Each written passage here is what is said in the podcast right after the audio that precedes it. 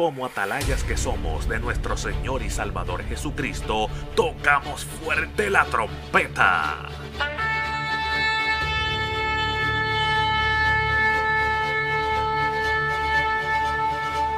Con mensajes de alerta, somos Aplastado Podcast.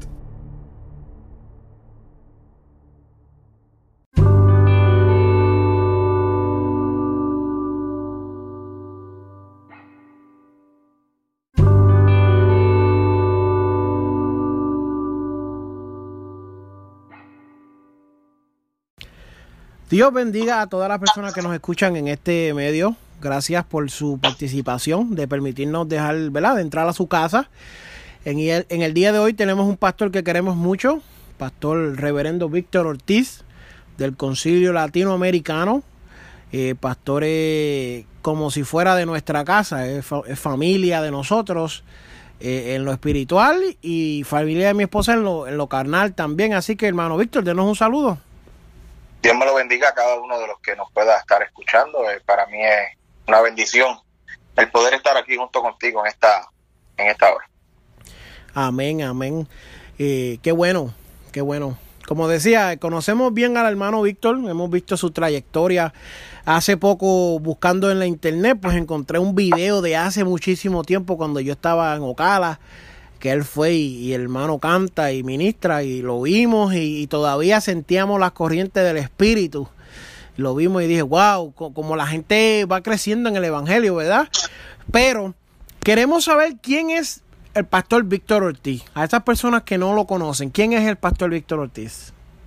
Amén. Eh, bueno, este, el pastor Víctor Ortiz es un hombre sencillo, eh, un pastor joven, ¿verdad? Como se, se puede decir todavía. un pastor joven, un hombre sencillo, un hombre temeroso de Dios, eh, pero no deja de ser un hombre como cualquiera. Eh, simplemente eh, seguimos la voluntad del Señor y, y, ese es Víctor Ortiz, un hombre sencillo, un hombre sin, sin mucho, ¿verdad? Sin muchos problemas, sin muchas cosas, sino un hombre dado a la voz del Señor y un hombre que ha aprendido a escuchar a Dios. Amén. Qué poderoso. Pastor, ¿qué iglesia, cómo se llama la iglesia que está pastoreando? Templo de la Alabanza en Cairo, Georgia. Wow, qué poderoso, qué bueno.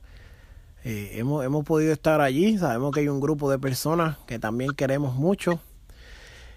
Pero, pastor, esto es una pregunta que muchos ministros que están comenzando en el Evangelio se hacen.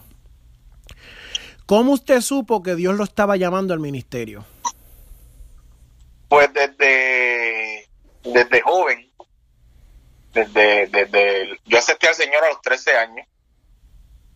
Eh, desde ahí pues comencé a, a trabajar para el Señor en diferentes formas y ministerios de cántico. Y pues ahí yo estaba en un campamento de jóvenes y Dios usó a, a, las personas que estaban ministrando y, y, me habló la persona a través del Señor y nosotros sentimos la confirmación del Señor. Pero eso fue muy joven. Después de ahí, pues, pues uno tropieza, cae, se levanta y sigue, ¿verdad? Y seguimos y seguimos y muchos años después, muchos años después ya la palabra estaba dada ya Dios había dado la palabra. Eh, y muchos años después eh, llegamos a la iglesia de Bronson, eh, a la templo de alabanza de Bronson, el pastor Antonio Mato. Y estábamos, yo era presidente de las damas y los caballeros en la iglesia. Y yo le había dicho al Señor, ya no voy a correr más, ya no voy a, a correr más a tu llamado. Heme aquí pero yo pensé que a Dios se le había olvidado mi llamado. Eh, como, como yo no hice caso, pues yo pensé, pues ya yo no hice caso, pues ya Dios puso a otro y lo que me tocaba a mí, pues ya se fue. Aleluya. Eh, pero Dios cuando llama a uno, Dios llama a uno con propósito y, y, y si hay algo bien bonito, eh, es que nuestro Dios sigue siendo misericordioso. Wow. Y estaba de presidente de Dama de los Caballeros y invitamos al evangelista Correa. Entonces, Dios usó a ese varón nuevamente para confirmarme nuevamente el llamado y me lo hizo en público. Eh, sin él conocerme, yo nunca había, hablado con él, eh, ni nada, sin él conocerme, Dios lo usó de una manera tremenda. Tú, tú, tú, has, tú has visto cómo Dios lo usa. Amén. Eh, de una manera tremenda, nos llamó al frente a mí, a mi esposa, y nos hizo el llamado en público. Entonces, pues, ahí yo salí loco, me fui a donde mi pastor y le dije, ¿usted escuchó? ¿Qué hago ahora? y, y de ahí pasaron como dos o tres años más. Aleluya. El pastor me dice, ¿cómo que qué hacemos ahora? Pues bueno, ahora vamos a someternos y ahora vamos a aprender. Y cuando Dios diga, salimos al llamado. Y si esa era mi oración ante el Señor, Señor, eh, si es de ti nuevamente que, que yo salga al pastorado, pues que tú le hables a mi pastor y que sea mi pastor quien me envíe, porque ese es el orden. Amén. Yo me tengo que someter a mi pastor y, y yo no puedo salir por la, por la- como por la puerta de atrás, como uno dice, uno tiene que salir de la iglesia donde uno está con la bendición de su pastor, que ese es el Padre espiritual que Dios ha puesto para guiarnos. Y gracias a Dios, gracias a Dios tenemos una preciosa relación en- entre la iglesia de Bronson y nuestra iglesia y- y el pastor porque me mandó para acá. Así que aquí estamos haciendo la voluntad del Señor. Amén. Yo, hablando de Correa un poquito, y vamos a hablar del pastor Mato también. Correa, Dios usándolo, me profetizó que iba a ser líder del distrito.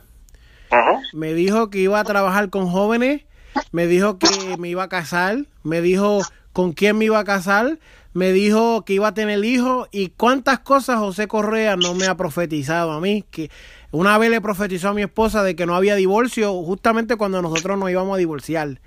Y eso mucha gente no lo sabe, nadie lo sabía. Y Dios la señaló y le dijo, ven acá, papá, y le habló eso, que yo sé que es un hombre de Dios, sé que es real lo que el pastor dijo.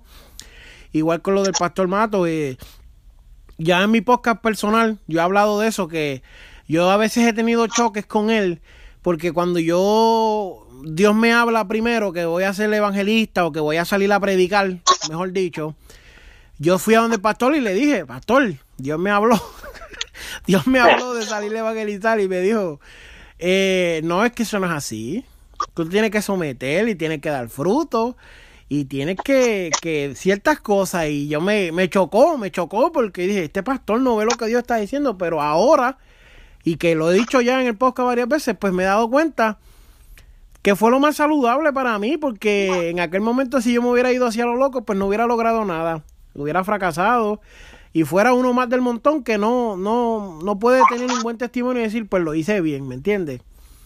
Sin embargo, pues el pastor no, nos ha permitido, eh, dentro de, pues, uno tiene que ser buen miembro, ir a la iglesia de uno primero y siempre la iglesia de uno primero, pero nos ha permitido salir y nos ha dado la oportunidad de siempre de que se nos abra una puerta, pues siempre entrar por ella y le damos gracias a Dios por eso. Eh, pastor, para usted, ¿qué significa el llamado? El llamado, el llamado todos lo tenemos. el llamado a servirle al Señor, el llamado a buscar las almas, el llamado a trabajar en el Evangelio. No es solamente del pastor, ni que uno diga, sentí el llamado, Amén. porque muchas veces uno en su ignorancia, y a lo mejor pues, a veces la sinceridad no nos lleva a caerle bien a mucha gente. A lo mejor uno dice, pues sentí en mi corazón el llamado y, y lo que pasa es que la palabra dice que engañoso es el corazón, engañoso y perverso. Amén. más que todas las cosas. Este, y, y esto no, no, por los deseos de uno y por los impulsos de uno, no es. Amén. El llamado es algo que todos tenemos, pero el llamado en específico al pastorado o al evangelismo o a ser ujier o a ser maestro de escuela bíblica, que mucha, mucha gente tiene esos ministerios en poco cuando son ministerios que marcan la, la, la vida eh, y son bien importantes. Eh, se sienten y Dios habla a través del Espíritu y, y, cuando uno está en el Espíritu uno siente cuando es de Dios, cuando no es de Dios. Por eso es que tenemos que estar constantemente en una comunión con Dios para poder discernir lo que es llamado, lo que es un impulso, lo que es un deseo, lo que es un sentimiento de hacer algo. Pero el llamado de Dios es claro. Amén. Amén. El llamado de Dios se siente, se siente en el, en el alma, en el espíritu. Para uno, para uno seguir hacia adelante. Amén. No es que el llamado es para servir, no para uno ser servido. Exactamente. El llamado es un amor más allá, por las almas. Eso, eso es un llamado. El amor a trabajar por las almas y el sentirlo en, el espíritu, no en el deseo de uno. Amén. Porque cuando es Dios, pues Dios capacita y Dios pone las palabras y, y Dios le da fuerza y como, le, como uno dice, le pone el cuero duro a uno para uno poder soportar lo que atrae, lo que, lo que trae el llamado del Señor. Porque no es el llamado, no es que te ve y párate ahí y ya, sino que, trae muchas repercusiones, trae muchos muchos momentos de, alegría, de gozo y muchos momentos en que, pues, en que como Esteban eh, tenemos que recibir nuestras pedradas y, seguir hacia adelante como quiera, porque mira lo importante del llamado. Eh, eh, aunque me den una pedrada, pues, pues yo tengo que sobarme, llorar, hablar con Dios y seguir hacia adelante porque no me llamó el pastor, no me llamó el hermano, no me llamé yo mismo, me llamó Dios. Y, y, esa es la diferencia. Amén, amén. Está poderoso eso. Hablando del llamado y de servir, ¿qué significan las almas para usted? Las almas son piedras preciosas, mi hermano. Las almas, eh, eh, las, almas son tan y tan valiosas que Dios dio a su Hijo unigénito para que todo aquel crea, no se pierda, no tenga vida eterna. Eh, las almas es cada persona, cada ser humano, tanto como el que está en la iglesia como el que está afuera, que necesita del amor de Dios, tanto nosotros como, como la prostituta, como el que toma alcohol, como, como el asesino, todos son almas de salvación. Todos somos almas de salvación. ¿Y qué es un alma? Pues el alma, el alma es aquello porque Cristo vino, ¿verdad? Por la humanidad, a morir por nosotros, para salvarnos. Y si y si nuestra alma no está segura en Él, pues lamentablemente pues perecemos en el infierno. Y eso es lo que mucha gente no quiere, no quiere comprender. El alma, el alma es importante, pero el alma hay que guardarla. El alma hay que cuidarla y, hablando nosotros como ministros, pues tanto como estábamos hablando antes del llamado, ¿verdad? Y el llamado va relacionado conjunto con las almas. Porque a qué somos llamados? Pues a buscar las almas. Amén. Eh, nosotros como ministros, y me voy a atrever a decir esto, nosotros como ministros y, ministros que podemos decir de sana doctrina, eh, el amor por las almas y el llamado no es para uno golpearlos, ni darle a pedrar, ni a palo, sino predicar este evangelio como está escrito y llorar con el que llora, reír con el que ríe. Muchas almas ahí en la carretera que no necesitan, ellos saben que se están perdiendo, no necesitan que uno vaya a decirle, te vas para el infierno. Lo único que necesitan es que uno vaya de parte del Señor y le diga, Cristo te ama y, aún en tu condición Él puede restaurarte. Amén. Ese es el amor por las almas. Cuando uno comprende lo que es el amor, porque ese, ese error lo hemos cometido, eh, yo, entiendo que la mayoría de todos los ministros han cometido este error.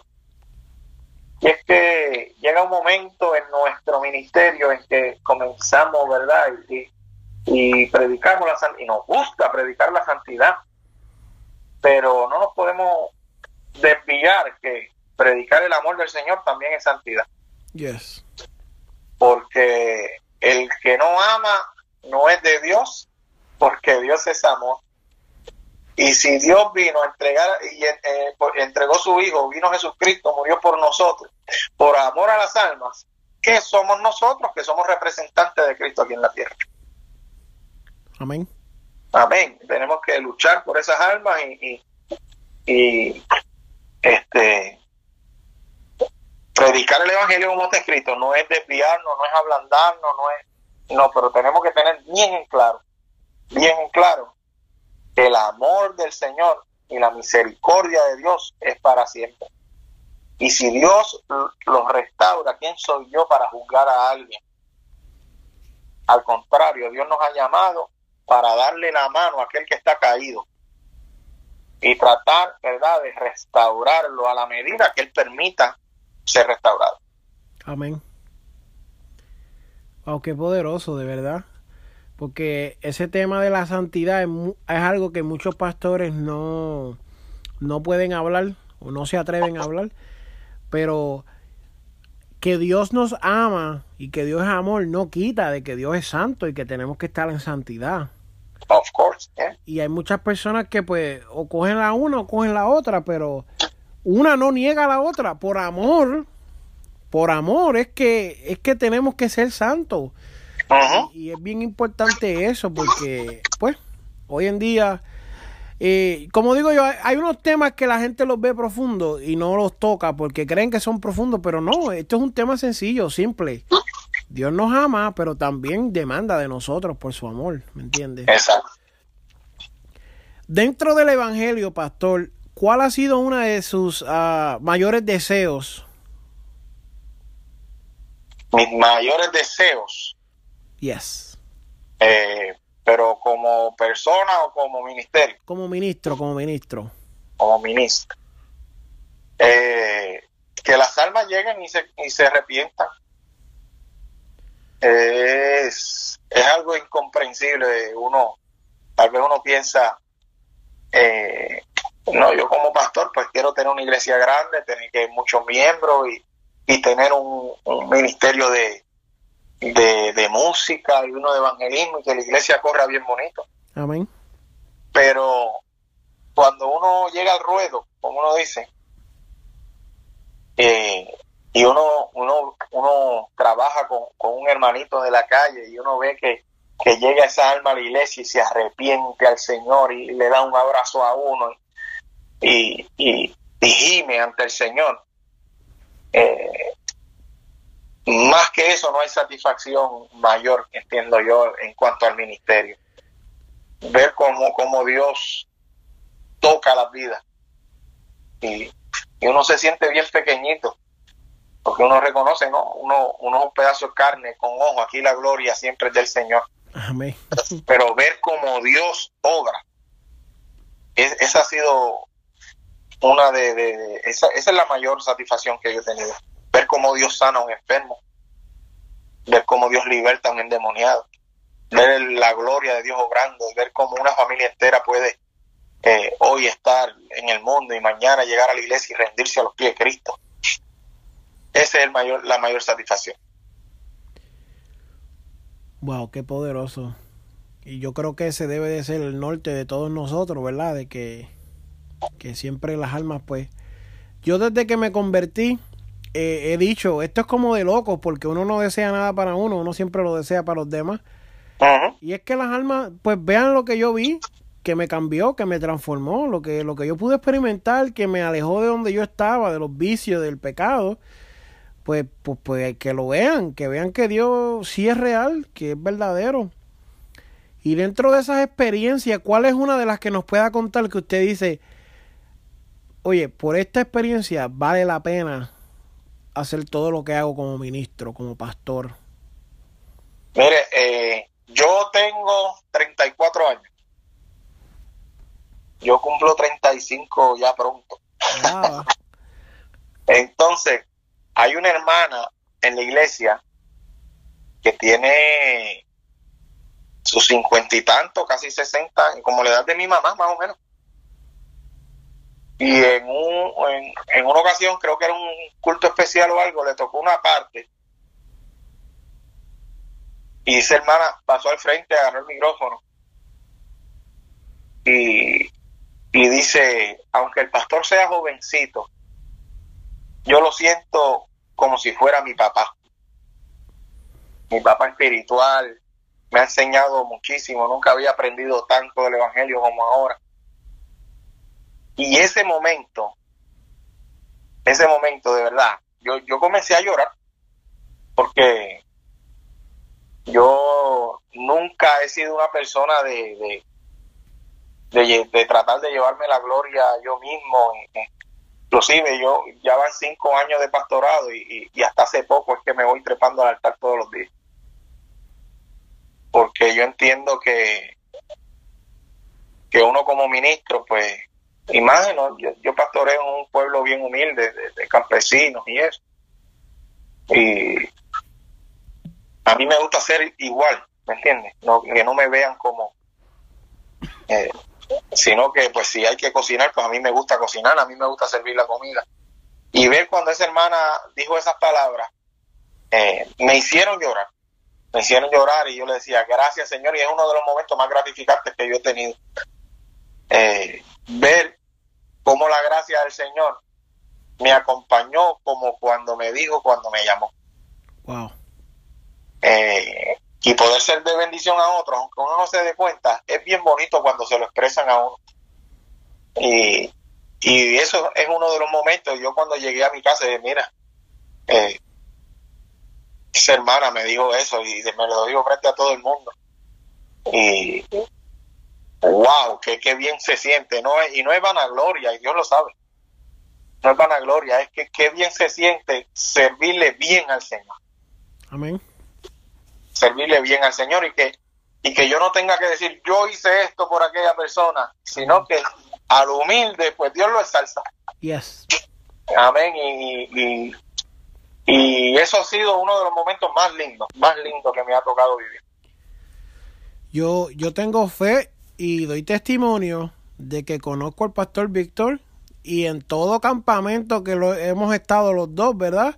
y en toda actividad de obrero, que si convención de damas, que si concentraciones, siempre, siempre lo primero que él hace es para la cocina. Donde me necesiten, allí está. Y yo soy testigo de que eso es real. Soy testigo vivo de que, de que si hay un pastor que le gusta servir, es el pastor Víctor. Es algo que me encanta a mí porque, pues como, como joven, que ya estoy entrando en una edad más adulta y más seria, yo anhelo en un futuro, si Dios me llamare a ser un ministro dentro de las líneas de este evangelio, ¿verdad? Ser así, un ministro de esa categoría, que le guste servir, que no tenga miedo de, y lo digo esto como un halago, ¿verdad? Como, como honrando a quien se debe honrar, ¿verdad? De, de las muchas cualidades que tiene el hermano que me gusta a mí es que no tiene miedo de doblarse las mangas y decir, vamos a virar el arroz y la chuleta y vamos a meter mano. Y eso, eso me encanta porque conozco ¿verdad? Que, eso es lo que hace falta. Yo como oveja me encanta y como ministro pues me gustaría en un futuro ser así, si esa fuera la voluntad del Señor. Pero hablando de esas experiencias, ¿cuál es una de las más malas que nos puedas contar? ¿Y por qué decir una de las malas? Si esto puede ser tan controversial, pues mira, sencillo, porque eh, el Evangelio no es color de rosa. Hay momentos difíciles, hay momentos que tal vez eh, nos duelan, tal vez nos hieran, pero si, si el pastor Víctor pasa por un momento difícil y él lo puede testificar aquí, los problemas y las dificultades que muchas otras personas también estén pasando, pues pueden entender y puede hablar con, con fe de que, mire, yo pasé por ahí y estamos aquí gracias al Señor. Wow. Es que, bueno, esto no es color de rosa. Esto hay que, dice la palabra del Señor, que a través de muchas pruebas y tribulaciones alcanzaremos la salvación. Yes. Eh, y el que quiera enrollarse las mangas y entrar a este ministerio tan precioso, pues tiene que entender que se va a gozar al máximo, pero cada alma uno la sufre, uno la llora, uno la, y que viene momentos bien difíciles en el ministerio. Eh, una de las de los, uno de los momentos más difíciles que me ha tocado a mí es que entró un hermano a la iglesia eh, wow, como te lo digo, un hermano a la iglesia, pues, eh, atado, atado, totalmente no estaba en él, y comenzó a, a tirarme golpes, comenzó a, a tratar de quitarme el micrófono, y, y tuvimos que, que reprenderlo en el nombre de Jesucristo y, y, y fue un momento bien difícil porque era, creo que era culto hasta de culto de niños era. Y toda la niñez se desubicó, comenzaron a llorar. Fue un momento bien difícil que jamás pensé, jamás pensé que me tocaría vivir un momento así. Eh, eh, me dijo, como no me quieres hacer caso, te voy a sacar de la iglesia. Pegó a decir que él mismo era Jesús. Eh, los niños comenzaron a llorar, las personas adultas pues se pusieron bien nerviosos. Pero como Dios cuida de uno, ¿verdad? Amén. Pues simplemente tuvo que poner las manos en la parte de atrás y tranquilizarse. Pero sí fue uno de los momentos más difíciles. pero cuando uno está con el Señor, uno confía en Dios y no está seguro en Dios. Eh, no pasó mes y medio cuando la misma persona fue a la iglesia y pasó al frente, se reconcilió con el Señor, cayó al suelo, fue libertado, se levantó llorando, me dio un abrazo y me pidió perdón. Wow. Eh, y lo estamos tratando y lo estamos bregando y está en la iglesia con nosotros. Wow. Por, por el amor por el amor por las almas. Wow. Qué poderoso. Uf, está fuerte, está fuerte. ¿Cómo el pastor Víctor afronta las críticas a su ministerio, al llamado pastoral, a la iglesia? Si uno como ministro no sabe cerrar los oídos a las voces negativas, no dura dos meses en el ministerio. Eh, porque, por ejemplo, a mí me ha tocado, yo comencé a pastorear a los 29 años, casi 30. Eh, y la gente decía, y este me va a pastorear, y este muchachito, y nadie hacía caso, y fue una cosa tremenda, y todo el mundo criticando, y todo el mundo...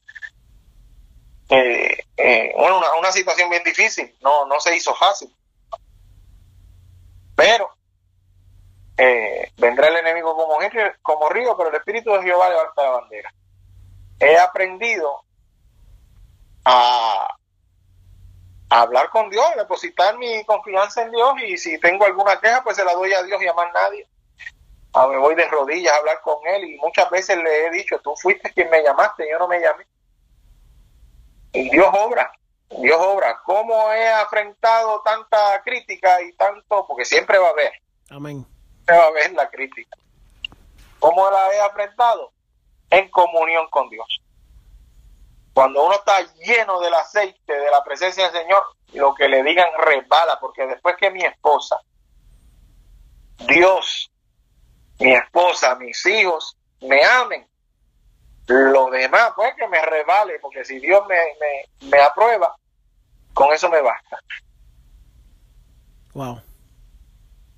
Qué poderoso, qué poderoso de verdad, porque está, está profundo. Todo, todo se ve como este bonito cuando uno mira desde de, esta perspectiva, pero cuando uno ve la realidad, pues uno dice, hmm, ahí es que sí que la, la mula aprieta. Sí, siempre va a haber, siempre, siempre va a haber alguien que esté en desacuerdo con uno. Siempre va a haber alguien que no le guste como uno hace las cosas. Por ejemplo, porque si yo hago el pollo frito y yo le echo el sazón con color, pero tú haces el pollo frito y tú no le echas sazón con color, pues tú piensas que tu receta es la original y no la mía. Y es que todo el mundo ve eh, la situación desde su propia perspectiva y siempre va a haber la crítica y no, si yo fuera pastor, pastorearía de esta manera. Él lo está haciendo mal. Aleluya. Pero eso me, yo se lo he dicho al pastor Mato, yo se lo he dicho, mira, muchas veces yo decía, cuando yo estaba con el pastor, yo decía, no, el pastor está haciendo eso mal, yo lo hubiera hecho de la otra manera. Pero cuando me tocó a mí de pastor, cuando me tocó a mí de pastor, yo dije, ay Dios mío, a la manera que yo quería no funciona, voy a hacerlo a la manera que lo hacía el pastor Mato. Sí. Porque la cosa es, uno, todo el mundo la ve desde afuera, pero solamente el que está dentro del zapato es el que siente la piedrita. Así mismo es. Wow, qué poderoso, ¿verdad? Eh, esto, esto es una información que hay gente que paga en universidades para recibirla. Esto, estos testimonios, esta experiencia, esta sabiduría, y la estamos obteniendo aquí este pastor que, que pues, está activo ahora mismo en el Evangelio, en las líneas. Qué poderoso, ¿verdad?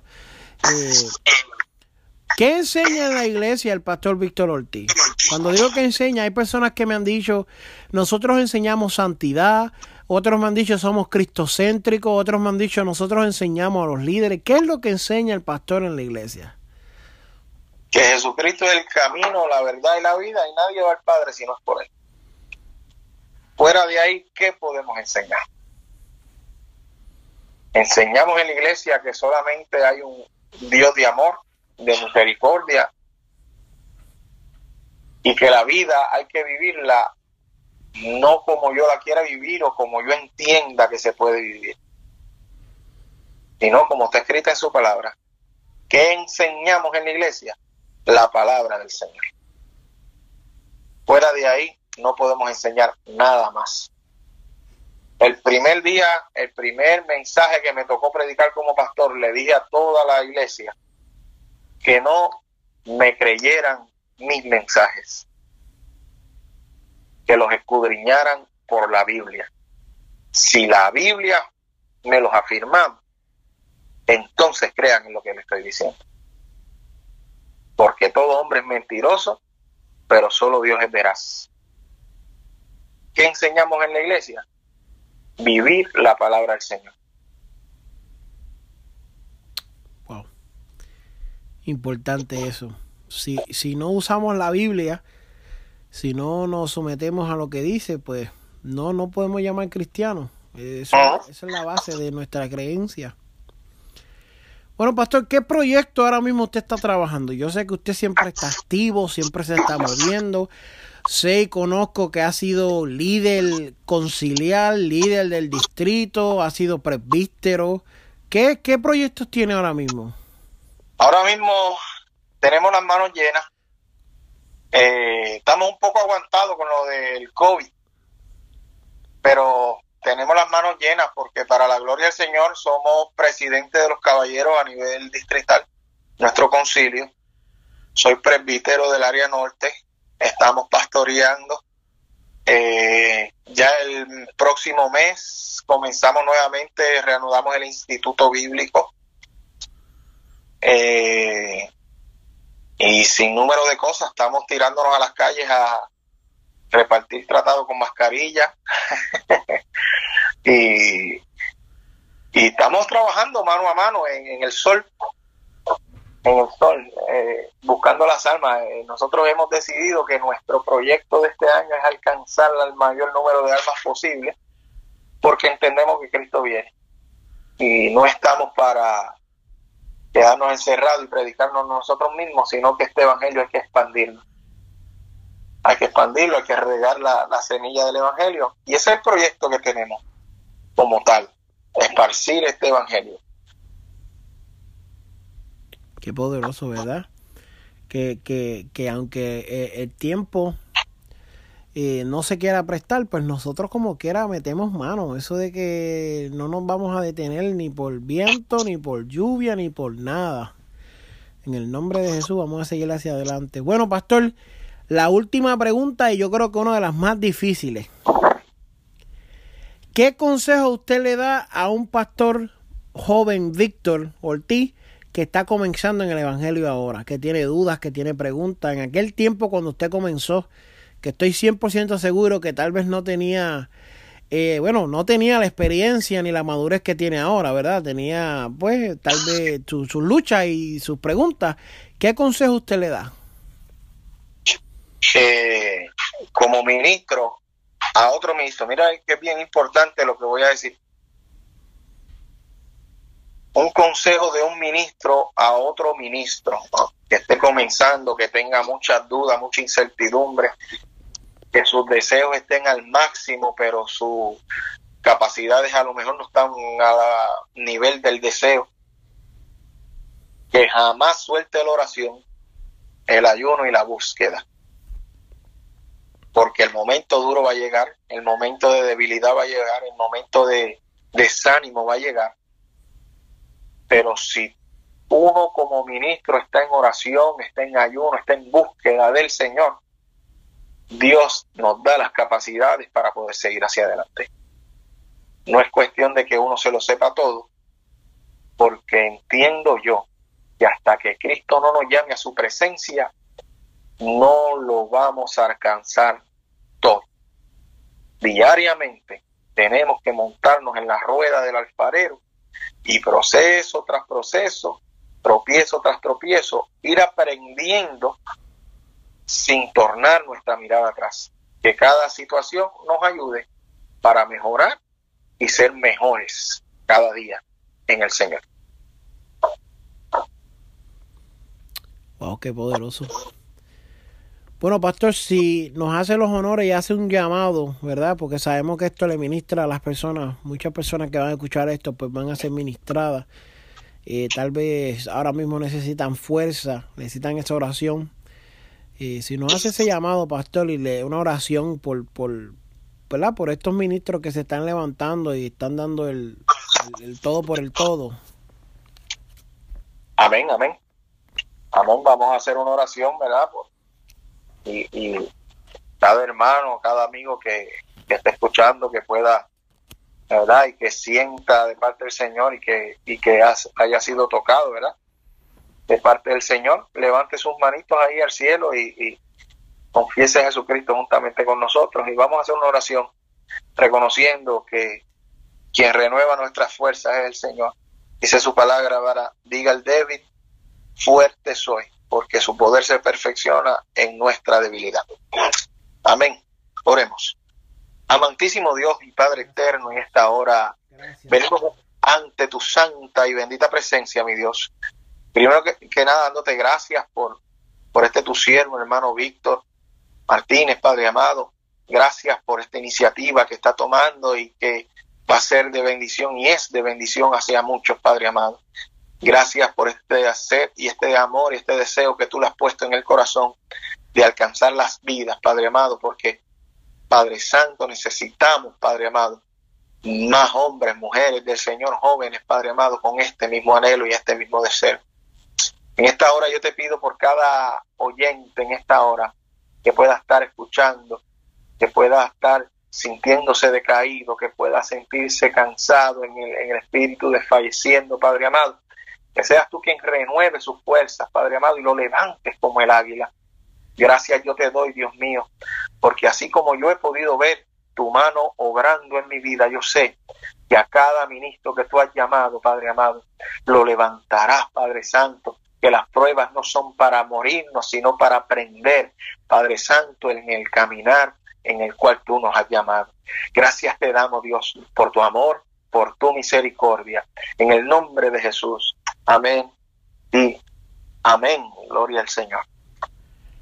Gloria a Dios, gloria a Dios por eso, ¿verdad? Qué bueno poder, y como dice el pastor, pues ser parte de esta iniciativa de, de, buscar ministro, de buscar ese, esa palabra reales, esas palabras orgánicas, de esa experiencia, eh, palabras que nos pueden dar estos pastores, eh, porque la Biblia dice que el que le haga falta sabiduría, que la pida. Y sabemos que Dios, Dios se nos revela, Dios nos habla, el Espíritu Santo nos ministra. También Dios usa a sus ministros que ya están ministrando y son con experiencia dentro del Evangelio y nos bendice con esta, con esta experiencia, ¿verdad? En palabras nos bendicen, nos ayudan, nos dan consejos, nos dan la mano. Y, y eso es lo más importante de que yo creo que es bien importante que los corazones tengan disposición a oír. Y especialmente personas que sí saben que están haciendo este trabajo, que se están moviendo. Es bien importante entender, mire hermano, si, si el hermano está pastoreando, él sabe lo que le está hablando. Si el hermano está ahí en la línea de fuego, No hay nadie mejor. No hay nadie mejor que preguntarle. A veces, a veces pedimos consejos y le preguntamos a personas que no tienen trayectoria, que no tienen experiencia, que no tienen madurez. Y por eso es que vienen los fracasos y por eso es que vienen los desvíos y nos preguntamos, Dios mío, sí, sí, ¿por qué? ¿Por qué? ¿Por qué? Porque hermano, lo que, lo que cosechaste no fue lo que sembraste. Buscaste otra cosa, pero qué bueno poder tener estos ministros. Eh, les invito a que escuchen, tenemos de lo que es el concilio latinoamericano, tenemos varios pastores, tenemos algunos más que estamos trabajando, tenemos de otros concilios también, entendemos de que hay un pueblo grande del Señor, aunque sea de muchos concilios, de muchas eh, diferentes iglesias, pues como quiera somos un mismo cuerpo dentro del cuerpo de Jesús y estamos buscando ese, ese, esa palabra orgánica que nos ministre. Pastor, qué bueno, qué bueno, ¿verdad? Le, queremos agradecer por, por ser parte de, de, esta iniciativa. No son todos los pastores que dicen que sí, y lo entendemos, no todo el mundo ve la visión, no todo el mundo tiene el tiempo, no todo el mundo puede, lo entendemos, lo entendemos. Son unos pocos los que pueden y los que quieren, y pues a ellos le damos gloria y honra al Señor por eso y queremos dejarles saber, ¿verdad? Porque estamos, estamos aquí agradecidos. Vamos a seguir hacia adelante conquistando nuevas fronteras en el nombre de Jesús. Y como dije, a todas las personas que nos escuchen, pues hay más. Hay una gran, un gran sinnúmero de prédicas, gran sinnúmero de eh, entrevistas, pero más que una entrevista es una conversación. Porque yo no soy un, una persona que venga a entrevistar al... No, no, yo, yo quiero tener una conversación donde yo escucho lo que nos están diciendo. Así que Dios me los bendiga a todos los radio oyentes y a todas las plataformas por las cuales nos van a escuchar. Dios me los bendiga.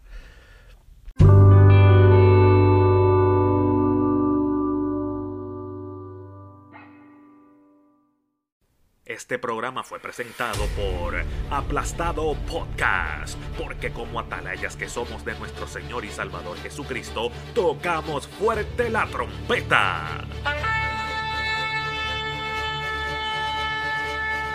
Con mensajes de alerta y sin ningún temor, porque si Dios con nosotros, ¿quién contra nosotros?